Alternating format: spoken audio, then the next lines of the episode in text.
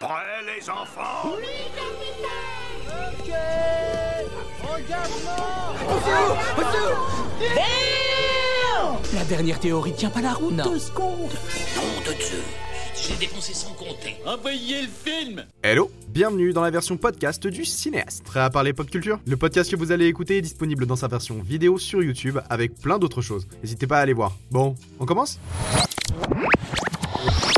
Et tu savais que Walt Disney avait aidé à clipper un son de Booba? Allez, vas-y, rembobine. Je pense que tu connais Walt Disney. C'était un producteur, réalisateur, scénariste et animateur américain. Au début des années 20, il a créé une petite entreprise de divertissement avec son frère, Disney Brothers Studio. L'objectif de l'entreprise était assez simple, faire du divertissement à travers les médias de l'époque, donc les journaux, la radio et à ses débuts la télévision. Et peu de temps après sa création, la boîte a changé de nom pour devenir Walt Disney Studio. Au fur et à mesure du développement de la société, il crée plusieurs mascottes qui sont toujours iconiques. On peut citer par exemple Donald Duck, mais avant ça, en 1928, avec l'aide d'un certain Hub Iwerk, Walt va créer celui qui deviendra le symbole du divertissement, Euh, Bugs Bunny Non Mickey Mouse Par la suite, Walt Disney Studios grossit de plus en plus jusqu'à se lancer dans la création de films d'animation et devenir le mastodonte qu'on connaît aujourd'hui. Et en 1955, ils vont commencer à produire la première édition d'une émission télé nommée The Mickey Mouse Club. En gros, le principe c'était d'inviter des enfants à venir chanter sur scène pour découvrir des talents. En venant, ils devenaient des Mouseketeers. C'est marrant parce que du coup c'est un, jeu de mots entre Mouse de, de Mickey Mouse et, et Mousquetaire. Et du coup c'est... Bref, à la toute base, le nom Mickey Mouse Club vient d'un événement commercial créé par Disney dans les années 30, et là, ils l'ont repris pour financer et promouvoir l'ouverture du parc Disneyland. L'émission s'est arrêtée en 1959, mais elle a fait plusieurs fois son retour dans les décennies plus récentes. Et c'est dans l'édition des années 90 que beaucoup de visages vont devenir très célèbres. Après avoir remis le principe au goût du jour, on a découvert les talents de Britney Spears, Christina Aguilera, Justin Timberlake, et Frédéric Diffenthal.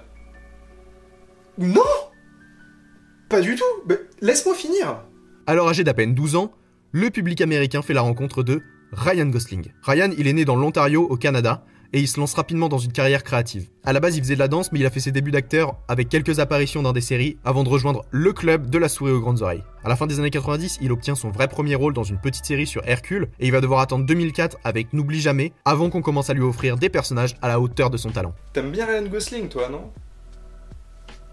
Un petit peu. Après avoir été nommé aux Oscars pour son interprétation dans Alf Nelson, il va enchaîner les films avec plus ou moins de succès, et en 2011, des producteurs vont lui proposer de jouer le personnage principal de leur prochain film, et après la lecture du script, Ryan accepte. Et c'est à ce moment-là qu'il lui propose même de choisir lui-même le réalisateur à qui ils vont confier le projet. Alors Ryan propose à Nicolas Winding Refn de réaliser Drive. Pour résumer rapidement, Drive c'est l'adaptation d'un livre de l'écrivain James Salis, et ça raconte l'histoire de C'est bon, je sais, j'ai vu Drive, abrège. Ok, donc dans le film, Ryan Gosling interprète le chauffeur au nom inconnu aux côtés de Karen Mulligan, Oscar Isaac et Bryan Cranston. C'est intéressant parce que si Cranston est dans le film, c'est surtout parce que Refn était un énorme fan de Breaking Bad. Bref, le film sort, il est encensé par la critique, c'est totalement logique, il est visuellement magnifique, l'histoire est sublime, les personnages sont exceptionnels et je parle même pas de la musique. Suite à ça, il devient un très gros succès au box-office, il est primé à Cannes pour sa mise en scène et est nommé aux Oscars. Drive, c'est un film noir avec une esthétique de série B ultra colorée, c'est une véritable pépite du cinéma et il va inspirer beaucoup de monde dans bien des domaines, allant même jusqu'à influencer des artistes à l'international et notamment en France. En 2014, le rappeur Booba publie sur les réseaux un extrait de son prochain album Duke, qui reprend énormément le film Drive grâce à ses plans, à l'esthétique et à ce que ça raconte. Il va même jusqu'à refaire la scène du motel. C'est assez fou de se dire que sans Walt Disney, bah Booba aurait peut-être jamais fait un clip aussi stylé. Tu trouves pas ça dingue? T'as fini? Ouais, pourquoi? Parce que j'en ai rien à battre.